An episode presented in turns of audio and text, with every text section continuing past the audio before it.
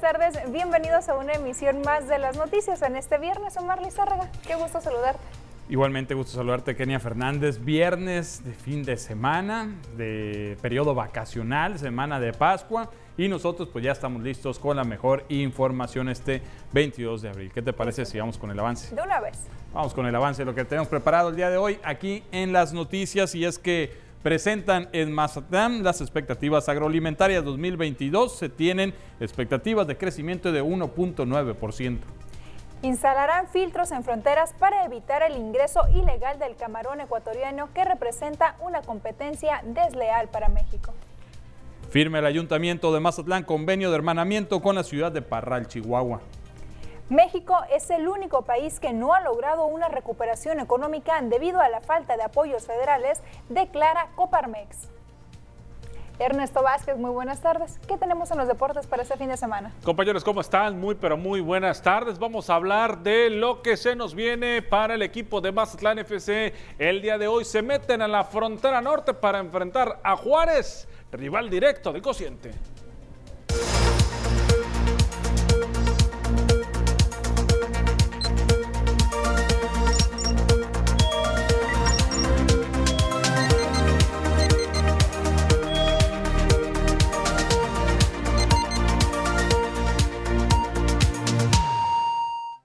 Vamos a ir directamente con la información de esta tarde y es que México enfrenta grandes retos en cuestión agroalimentaria. Sin embargo, se tienen expectativas de crecimiento de 1.9% en producción agrícola, pecuaria y pesquera. De acuerdo a las cifras que se compartieron en la presentación de expectativas agroalimentarias 2022 desarrollado aquí en Mazatlán, se estima que comparado al 2021 la producción en toneladas crecerá de 294.6 a 300.1.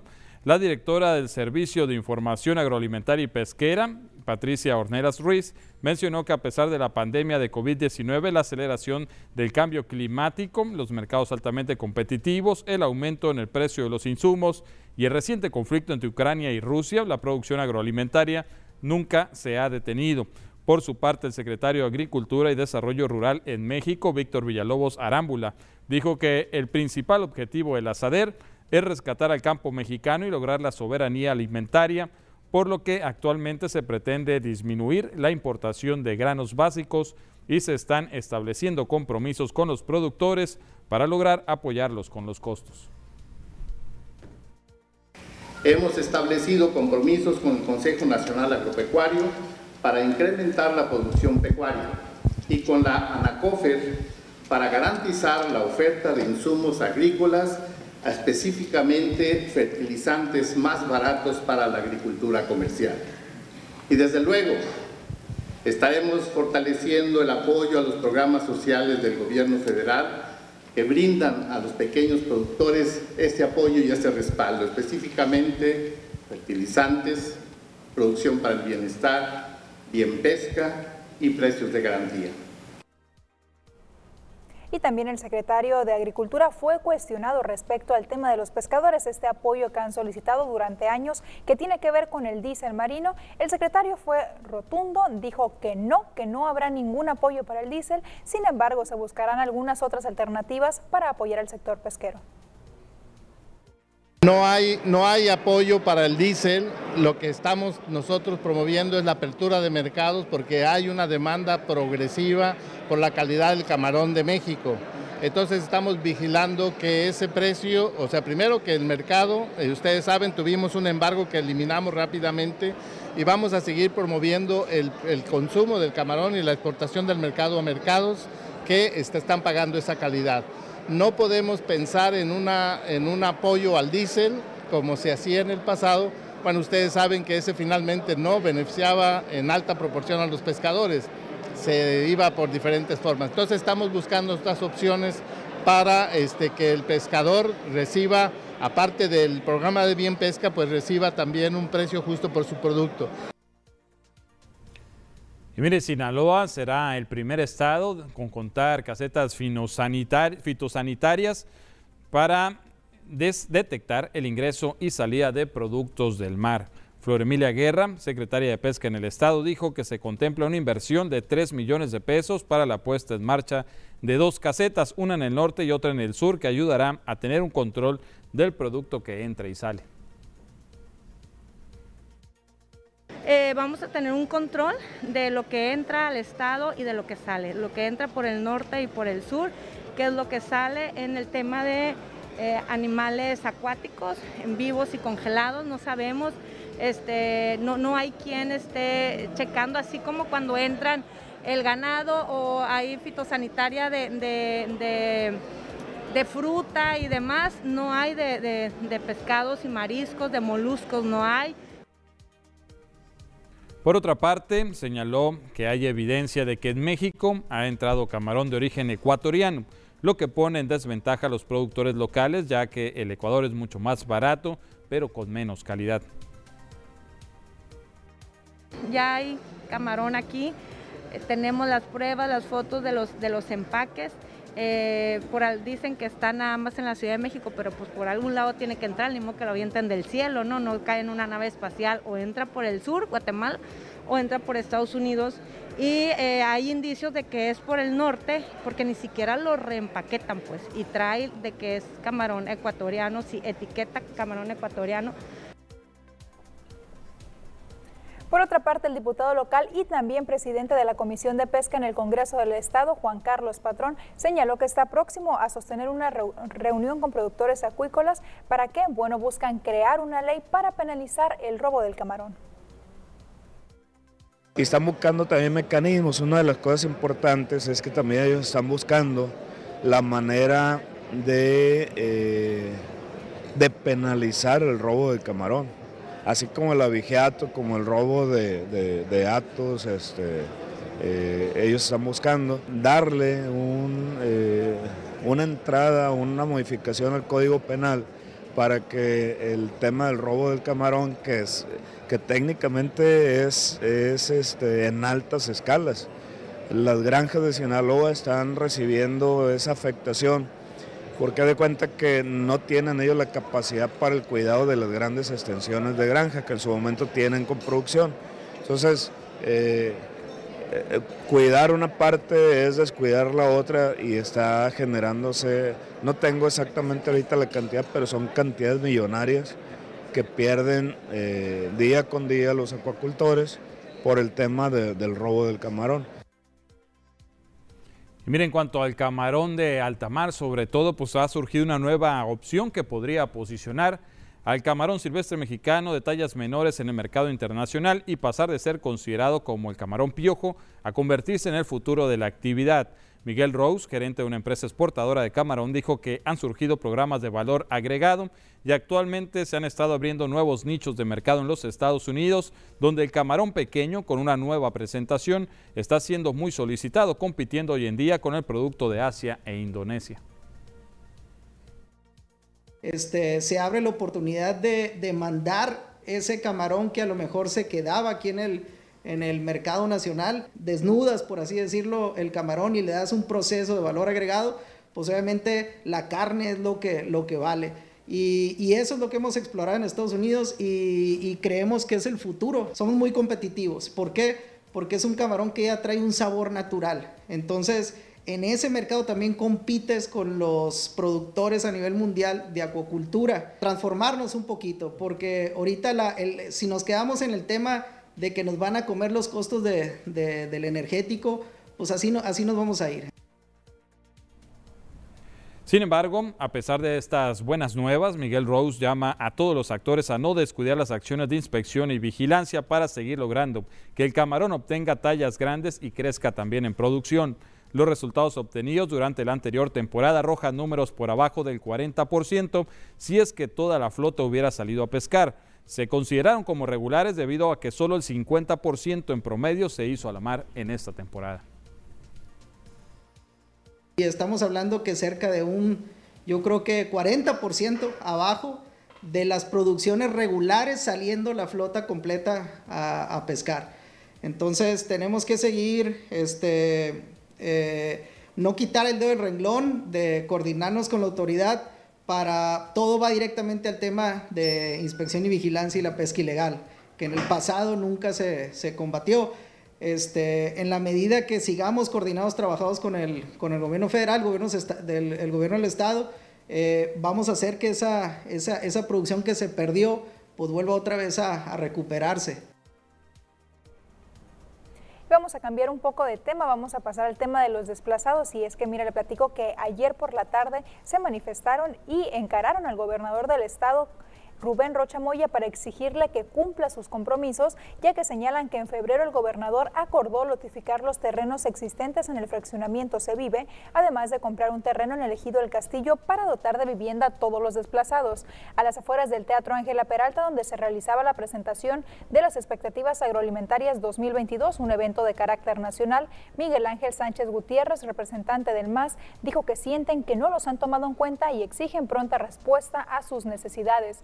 Por su parte, el gobernador al interior del recinto señaló que los compromisos siguen. Sin embargo, son acciones que toman tiempo ya que buscan hacerlas de la mejor manera. Por lo pronto, el próximo martes a las 12 del día en Culiacán sostendrá una reunión con los representantes del movimiento.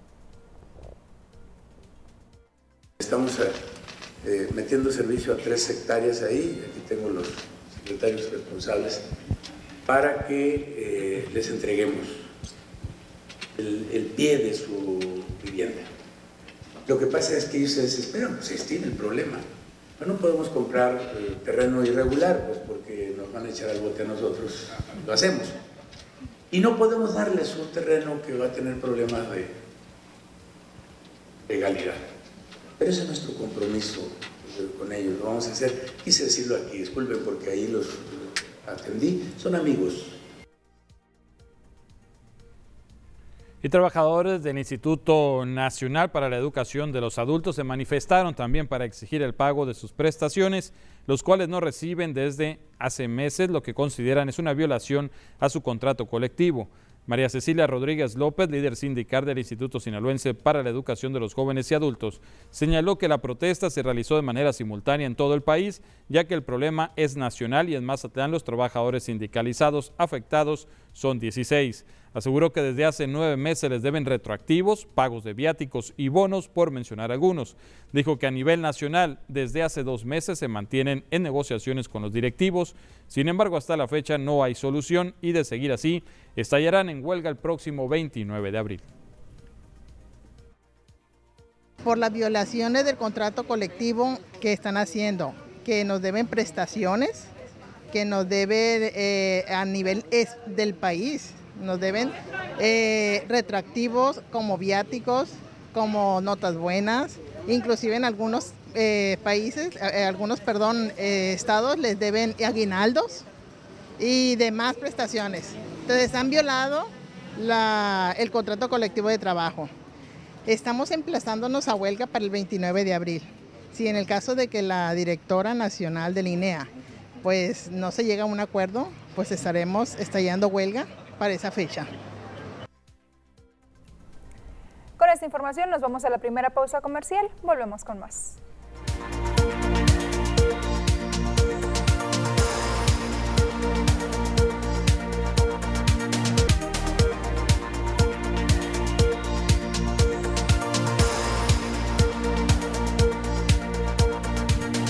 Gracias por seguir con nosotros aquí en las noticias. Es momento de darle lectura a estas quejas, a estos mensajes que nos hace llegar todos los días. Por supuesto, le agradecemos mucho.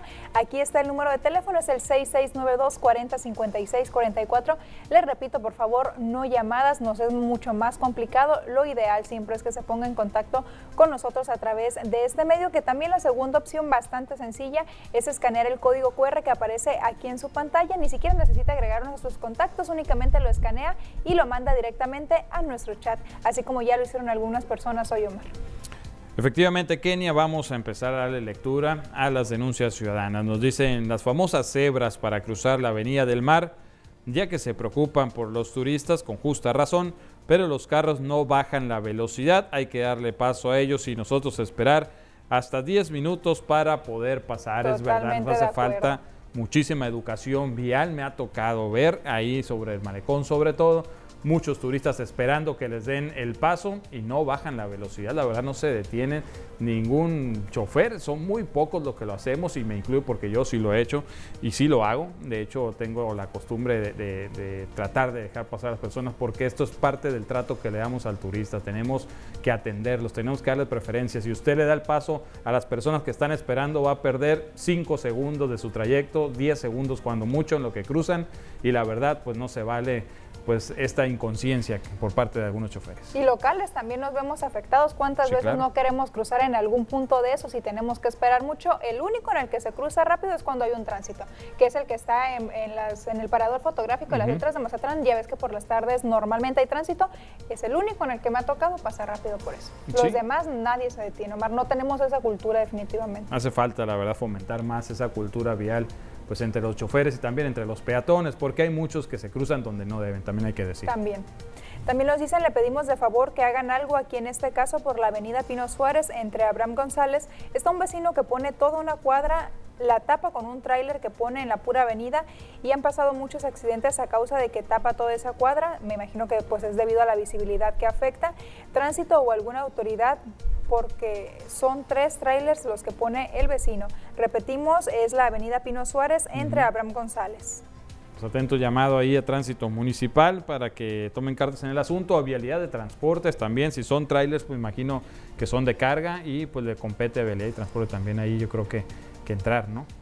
podrían hacer algo al respecto. Debería, tenemos contacto directo con, con ellos, así que vamos a hacerles llegar este mensaje. Nos dicen también un problema que tenemos los vecinos de una fuga de drenaje que ya tiene como tres meses y Jumapam no lo soluciona, ya se pagó lo que pidieron, solo vienen y dicen que no pueden hacer nada. No le dan seguimiento ni solución, está viendo la, imagen en la pantalla. Nunca hemos logrado que nos llegue la pavimentación a la calle, solo son dos cuadras las que faltan. El domicilio es en Toma Santa Rosa, número 21, en la colonia Francisco Villa. Atento llamado, Jumapam, en este caso también a la autoridad municipal para ver si se puede hacer algo, hay obras públicas con relación a la pavimentación que quedó pendiente de estas dos cuadras y bueno, pues el sistema de drenaje que pues ya pagaron ellos, se les pidió una cuota por arreglarlo, me imagino, están diciendo que ya cumplieron con su pago, pero hasta el momento no se les ha dado solución definitiva. Pues atento llamado a las autoridades correspondientes, Omar, esto no debe estar sucediendo, sobre todo si ellos ya hicieron el gasto, ya hicieron la inversión, era para que solucionaran su problema y mira, pagar y que ni siquiera así tengan respuesta, qué lamentable. También nos dicen, por favor, atiendan mi llamado, esta lámpara fuera de mi casa prende y apaga, está muy oscuro, por favor, es calle Amanecer número 18915 en la colonia o fraccionamiento Doña Chonita. Servicios públicos, atención y luego nos dicen acá por donde quiera. Hay aguas negras en calle María Luisa, Astorga y Avenida Genaro Estrada. En la esquina siempre está un charco que no se puede ni pasar. Ah, pero para cobrar son muy buenos hasta el recibo rojo y toda la cosa. Así que deberían de ser buenos para arreglar. Que no sea nada más en malecón la fuga porque rápido la arreglan. Así denuncian los vecinos de la calle María Luisa, Astorga y Avenida Genaro Estrada. Nos dicen, no dicen la colonia, fíjate, estoy checando y no dice la colonia, pero pues ojalá que con las calles puedan eh, tener un norte las autoridades para saber dónde está esta problemática. Y sí, pues el recibo siempre llega puntual. Fíjate que hoy tuve oportunidad de platicar, así, de ver en un evento al gerente de Jumapán. Le pregunté, pues, qué está pasando con toda esta situación de las fugas, que están atendiendo muchas al día. Nos dice, pero le pregunté, oye, ¿cuánta gente debe? Por lo que comentamos ayer, que es importante también pagar. Dice que son más de 400 millones de pesos los que viene arrastrando en deuda la Jumapam en general, no, no nada más de casas, sino también de empresas y toda esta situación. Pues es mucho dinero que está ahí estancado con el que se puede hacer obra, pues también. Definitivamente. Hay que pagar. Y finalmente vamos a un servicio social que nos hicieron llegar a través de nuestras redes sociales, vamos a dar lectura también. Nos dicen que el niño Noah Cázares Páez tiene un problema de leucemia y ocupa seguido plaquetas y sangre. Está en el Hospital Pediátrico de Culiacán, tiene solamente un año de edad. Quien desea apoyar, nos mandaron un número de teléfono, es el 6692 606938 6692 606938 Pues si usted tiene la oportunidad, hay que ponerse en contacto con la familia de este pequeño de tan solo un año de edad, pues que está sufriendo en estos momentos, Omar. Nos dicen que constantemente está solicitando plaquetas y sangre. Atento llamado a toda la población.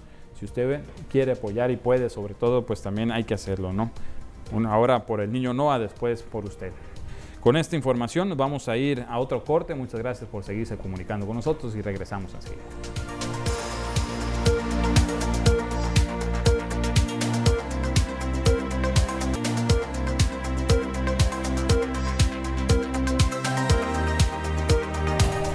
Estamos de regreso y como todos los días vamos a dar un recorrido por la República para ver las notas más relevantes hasta el momento.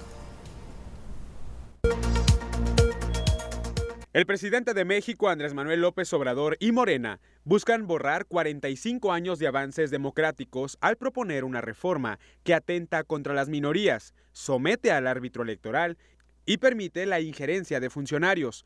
En esto coincidieron expertos electorales, consejeros y líderes políticos al conmemorar el aniversario de la reforma política de 1977, con la que nació la representación plurinominal en el Congreso, que ahora el mandatario federal propone desaparecer. Artistas mexicanos como Eugenio Derbez y Natalia Lafourcade aceptan llamado de AMLO para hablar del tren Maya activistas y también artistas mexicanos como Kate del Castillo, que se oponen al megaproyecto del tren Maya, en donde aceptaron este miércoles la invitación del presidente Andrés Manuel López Obrador para hablar sobre un tramo de la obra que consideran que impactará el medio ambiente del Caribe. El director general del Grupo Financiero Banorte, Marcos Ramírez Miguel, confirmó que ya mantienen las primeras conversaciones con Citigroup para la posible compra de Banamex, pero aclaró que es un proceso que llevará tiempo.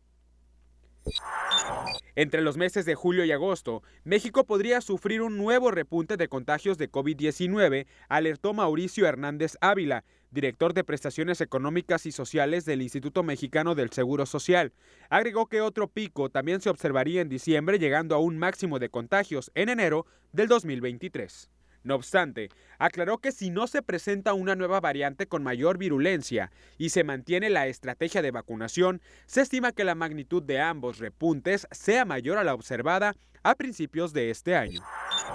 AMLO busca que empresas generadoras de energía vayan cumpliendo nuevo marco jurídico. El presidente de México, Andrés Manuel López Obrador, informó que se busca suscribir a un acuerdo para que las 10 empresas privadas que generen electricidad en el país y también sus 70 mil usuarios gradualmente vayan cumpliendo el nuevo marco jurídico de la ley de la industria eléctrica, luego de que la Suprema Corte de Justicia de la Nación la declaró constitucional. Y ahora vayamos a dar un recorrido a nivel mundial. Los Centros para el Control y la Prevención de Enfermedades enviaron una alerta de salud a todo Estados Unidos, advirtiendo a los médicos que estén atentos a los síntomas de hepatitis en los niños principalmente relacionados con una infección de anedovirus, un virus que causa el resfriado común. La advertencia sigue a las investigaciones en Estados Unidos y Europa de cúmulos de hepatitis en niños pequeños. El gobierno de Rusia anunció el éxito de su ofensiva en la ciudad de Mariupol, en el este de Ucrania. El fin del trabajo de liberación de Mariupol es un éxito, declaró el presidente Vladimir Putin a su ministro de Defensa en un encuentro difundido por la televisión local. Tenemos que pensar en la vida de nuestros soldados y oficiales. No tienen que penetrar en esas catacumbas y arrastrarse bajo la tierra, explicó en el encuentro de su ministro de Defensa. La Unión Europea y Estados Unidos han reclamado este viernes más claridad a China para que se posicione en la mayoría de la comunidad internacional y denuncia expresamente la agresión rusa contra Ucrania y también que se pueda garantizar que no ayudará a Moscú a sortear las sanciones. Así se han expresado el vicesecretario general de Servicios de Acción Exterior, Stefano Sanino, en rueda de prensa conjunta con la subsecretaría de Estado estadounidense. Esto tras las consultas mantenidas en Bruselas este jueves y viernes. Con esta información vamos a otro corte, enseguida regresamos.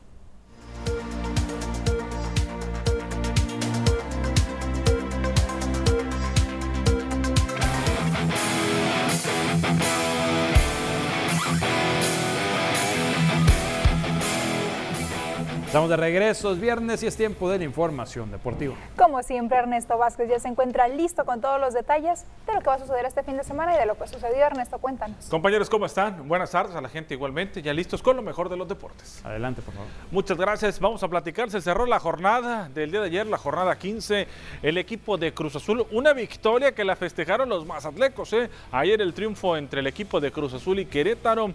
La victoria 1 por 0 que alcanzaron a conseguir los de la máquina que sigue pitando, cuarto lugar de la tabla general el equipo de Cruz Azul con gol de Pablo Aguilar, tanto el paraguayo es el único que destacó en la victoria del Cruz Azul 1 por 0 sobre Querétaro que los mete a la máquina celeste, el decía entre los primeros cuatro lugares de lo que viene a ser la tabla general. Había fuego enemigo y amigo por parte de Cruz Azul. La filtración es de Juan Reynoso al equipo, sino es un campeón y critica a la afición celeste referente a lo que estaba pasando el día de ayer. El único tanto, le decía, un motivo de festejo para el equipo de Mazatlán FC porque con esta derrota Querétaro iguala en el cociente a Mazatlán, no se ponen igualitos en la cantidad de puntos, no en el cociente y eso beneficia a Mazatlán. Vamos a ver qué es lo que ocurre por lo pronto con esta derrota Querétaro es penúltimo lugar de la tabla general y el equipo de Cruz Azul le decía se mete al cuarto lugar.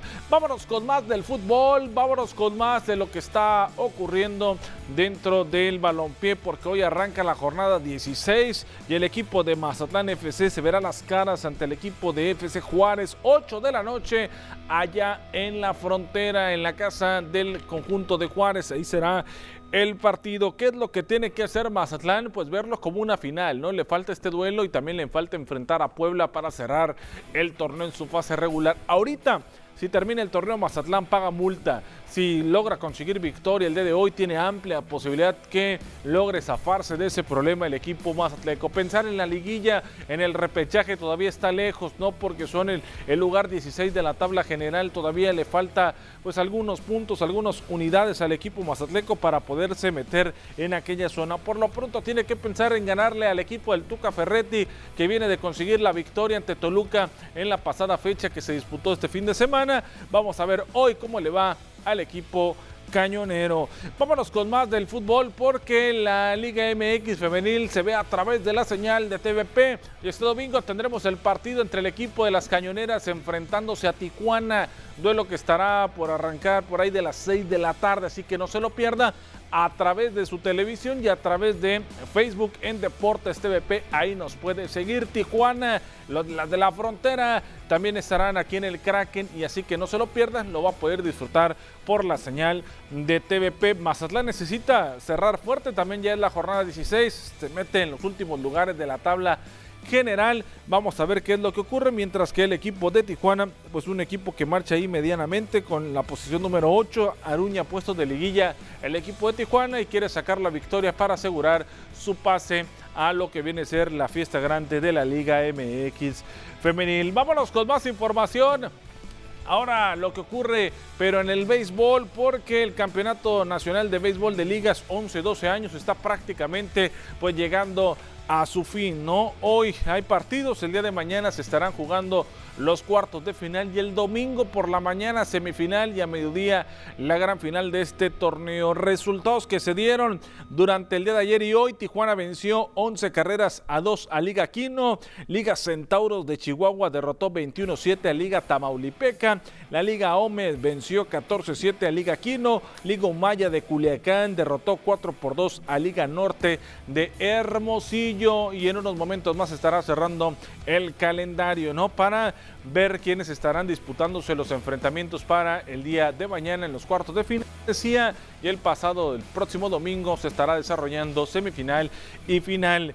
¿Qué pasó con la Liga Quintero? Vámonos a ver lo que pasó con la Liga Quintero porque con cuadrangular de Juan Pablo Victorino en la primera entrada y junto con Dylan Juárez, espalda con espalda, consiguieron la victoria. La Liga Quintero Castañeda, 14 carreras a 2 a la Liga Norte de Hermosillo y con eso mantuvieron su paso perfecto dentro de este campeonato de béisbol de ligas categoría 11-12 años, campeonato nacional. Se fueron cinco cuadrangulares, los cinco cuadrangulares los que se conectaron el día de ayer. Dylan Juárez pegó dos palos de vuelta completa. Juan Pablo Victorino contribuyó con uno, le pegó sabroso a la pelota. Oscar Ibarra uno más y Ángel Martínez también se fue para la calle en el triunfo de la Liga Quintero que tiene asegurado su pase para los cuartos de final. Eso dentro del béisbol porque también hay información referente a los ciclistas mazatlecos. ¿Qué ocurre con ellos? Pues que los ciclistas mazatlecos Alejandro Velarde y Daniel Enciso viajarán a Bogotá, Colombia para participar en una competencia en aquel país y se quedarán a entrenar durante un mes con el equipo de Egan Bernal, ciclista profesional élite que se coronó campeón del Tour de Francia con el equipo Sky. El objetivo de la preparación en Sudamérica por parte de los porteños es aumentar su nivel para llegar en mejor forma al Campeonato Nacional y a los Juegos Nacionales con ADE en el mes de junio. La preparación de los ciclistas será en un, en un campamento con los amantes del pedal y se alistarán a una altura de 2.500 metros sobre el nivel del mar, participando en competencias cada fin de semana. Mucha suerte para estos muchachos que ya estarán durante el mes de mayo en Colombia. La información deportiva, por cierto, mañana Lance Urquide le presentaremos el resultado el próximo lunes. Se lo presentamos aquí en este espacio de las noticias. Compañeros, los deportes. Muchas gracias por la información deportiva, Ernesto. Muchas gracias a ustedes. Tenemos más información. Tenemos que ir a ver el pronóstico del tiempo para los siguientes días.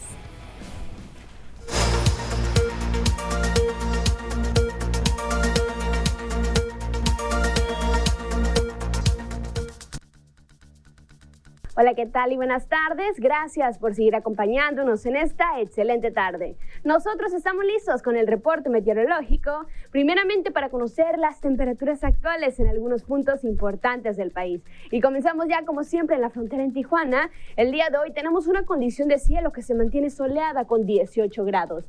En La Paz se mantiene más caluroso con 31 grados, al igual que en el sector de Durango, Guadalajara con 30 y Ciudad de México se mantiene agradable con 20 24 grados. Pasamos a conocer las temperaturas actuales aquí en nuestro estado, en Sinaloa, y qué tenemos para el resto de la semana, comenzando en el sector de Mazatlán.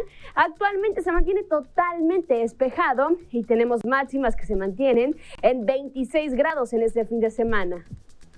Ya en el sector de Culiacán, en la capital del estado, actualmente en esta tarde se mantiene con 33 grados. Aquí también tenemos un fin de semana soleado con máximas calurosas que van a variar entre los 32 hasta llegar a los 36 grados en los próximos días. En el sector de Guamúchil, igual los próximos días se mantienen totalmente despejado, máximas que van a llegar hasta los 35 grados. Las mínimas que se prevén de 12 y 17 grados en el sector de Guamúchil. Más al norte, en Guasave, el día de hoy tenemos condición de cielo mayormente nublada, pero ya mañana sábado se comienza a despejar con máxima que llega hasta los 32 grados. La mínima para el día de mañana de 11 grados en Guasave. Para finalizar, en el sector de los mochis, actualmente también se mantiene despejado para ese sector. Igual tenemos un fin de semana despejado y soleado. Las máximas calurosas que llegan hasta los 35 grados en los próximos días. Respecto a la fase lunar, mantenemos aún en luna llena, la salida de la luna a la 1 con 16 minutos, la puesta de la luna a las 11 de la mañana con 55 minutos, la salida del sol se registra a las 6 de la mañana con 41 minutos y por último la puesta del sol a las 19 horas con 36 minutos. Hasta aquí el reporte meteorológico, espero que tengan una excelente tarde.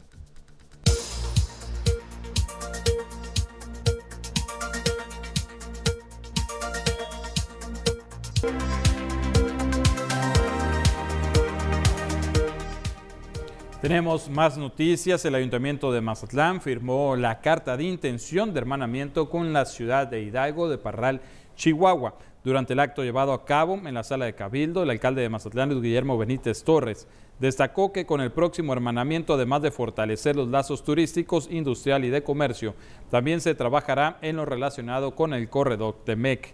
Por su parte, el alcalde de Hidalgo del Parral, Chihuahua, César Alberto Peña Valles, enfatizó que la SIGNA representa un potencial económico. Durante su intervención informó que de acuerdo a un estudio realizado, el 20% de los parralenses han visitado Mazatlán durante este periodo vacacional, por lo tanto la importancia de este acto.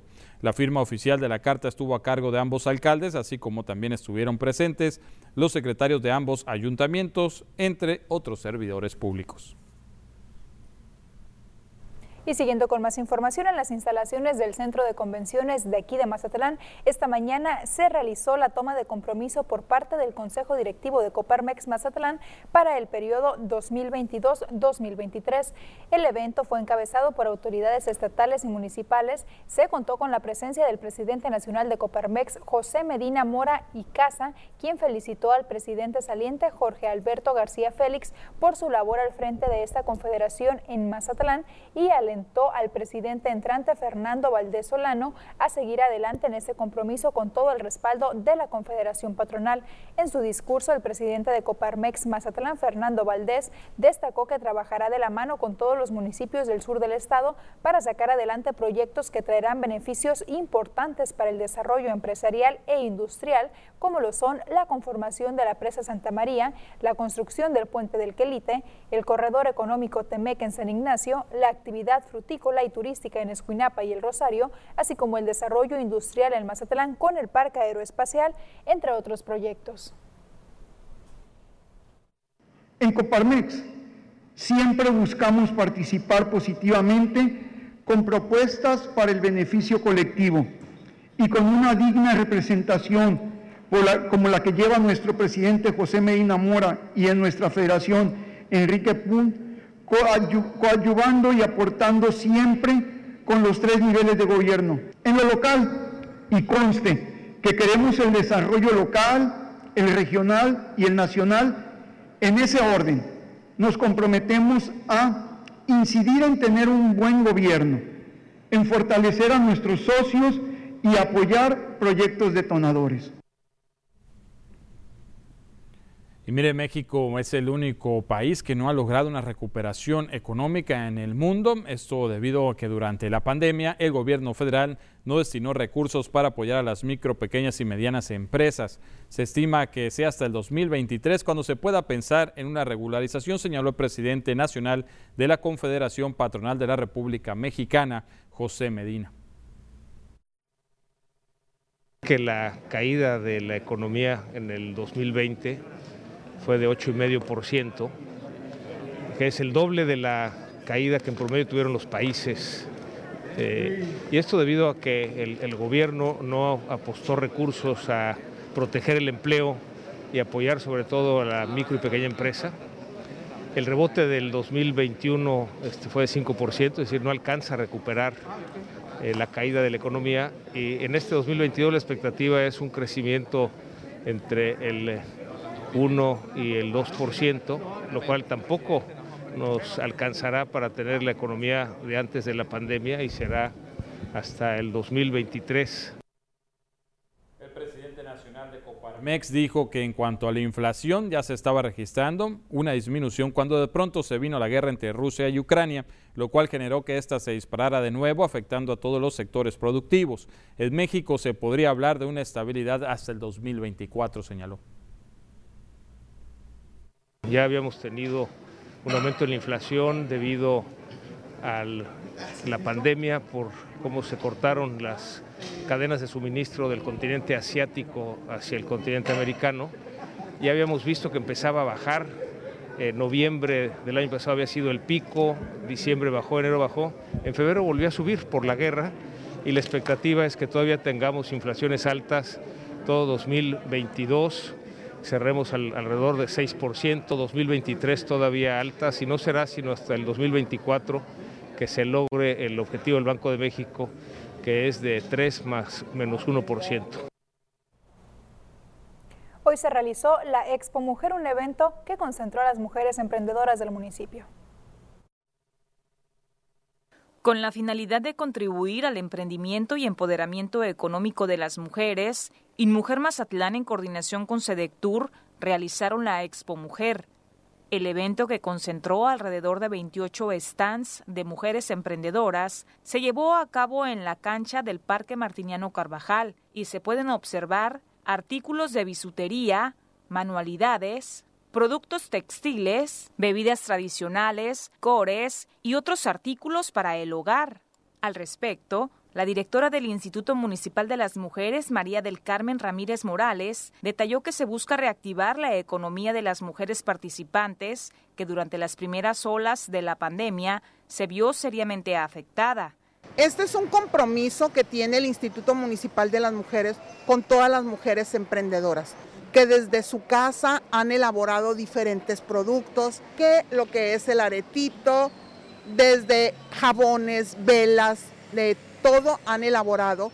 Estaremos viernes y sábado eh, con productos eh, y todavía eh, hay personas que quieran registrarse. Bienvenidas, bienvenidas todas las mujeres emprendedoras.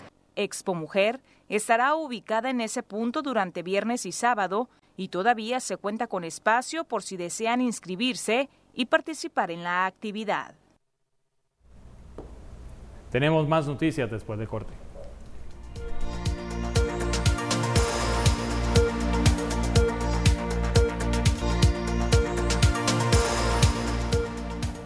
Tenemos más noticias y es que derechohabientes del Instituto Mexicano del Seguro Social denunciaron largas filas para poder recibir sus medicamentos en el Hospital General de Zona número 3. Según datos recabados en el lugar, algunos se encontraban desde las 8.45 de la mañana en espera, remarcando que además de estar lleno, adentro la fila llegaba hasta la parte de afuera. Personas que se encontraban dentro de este establecimiento de salud dijeron que duraron hasta una hora para poder ingresar. Finalmente, unos adultos mayores afirmaron que cada ocasión que les toca ir por sus medicinas, el tiempo de espera es el mismo y conozcamos las cifras que nos comparten las autoridades respecto a los casos de COVID-19. Primero los que hay en nuestro país, le vamos a dar a conocer las cifras y es que casos confirmados son 5.731.635. Actualmente el número de fallecidos es de 324.033, 29 corresponden a las últimas 24 horas y actualmente casos activos en nuestro país hay 4.129 comparado al día de ayer, la cifra incrementó un poco. Y en Sinaloa, como nos encontramos cuáles son las cifras que nos comparten también las autoridades de salud. Nos dicen que fallecidos hay 9.774. Afortunadamente no hubo ningún, ningún muerto a causa de COVID en las últimas 24 horas. Lo que sí hubo fueron 15 nuevos casos. Y vamos a conocer en cada uno de los municipios el número exacto de casos de COVID-19 que nos presentan las autoridades. El total de casos activos es 102 y se da cuenta aumentó comparado al día de ayer un poco. Ahome tiene 17, Guasave tiene 14 Culiacán tiene 53, Mazatlán se mantiene igual que ayer, tiene 12 casos activos de COVID-19 y el resto de los municipios, la mayoría presentan cero casos, excepción de Nabolato con uno, Angostura 2 y Salvador Alvarado que tiene tres casos de COVID-19. Y una denuncia, ciudadanos dicen que litros de agua potable se están desperdiciando, esto por una fuga ubicada en conocida plaza comercial en Avenida Sábalo Cerritos. Personal de la zona mencionó que este problema da una mala imagen ya que el lugar se ubica dentro del área turística. Hacen el atento llamado Jumapán para resolver la situación a la brevedad posible. Y este viernes por la mañana lamentablemente se registró un accidente aquí en Mazatlán. Por tratar de rebasar una motocicleta, un automóvil se impactó contra un tráiler dejando a dos mujeres lesionadas en la carretera internacional al norte y Libramiento 3. Según información proporcionada, el vehículo pequeño se encontraba transitando por uno de los carriles de dicha vialidad y es cuando decide esquivar al motociclista provocando el impacto con el tráiler. El choque ocasionó que el automóvil se proyectara con fuerza hasta chocar con una palmera que se encontraba en el camellón central. Al hecho acudieron bomberos veteranos quienes se trasladaron a las personas lesionadas a un hospital local, así como elementos de tránsito y de la Guardia Nacional, quienes se encargaron de las diligencias correspondientes. Y bien, con esta información nos despedimos, Kenia. Como siempre lo invitamos para que no se pierda la tercera emisión de las noticias y que tenga un muy bonito fin de semana. Y aquí los dejamos ahora con la mesa de análisis de las noticias. Le deseamos que tenga un excelente fin de semana.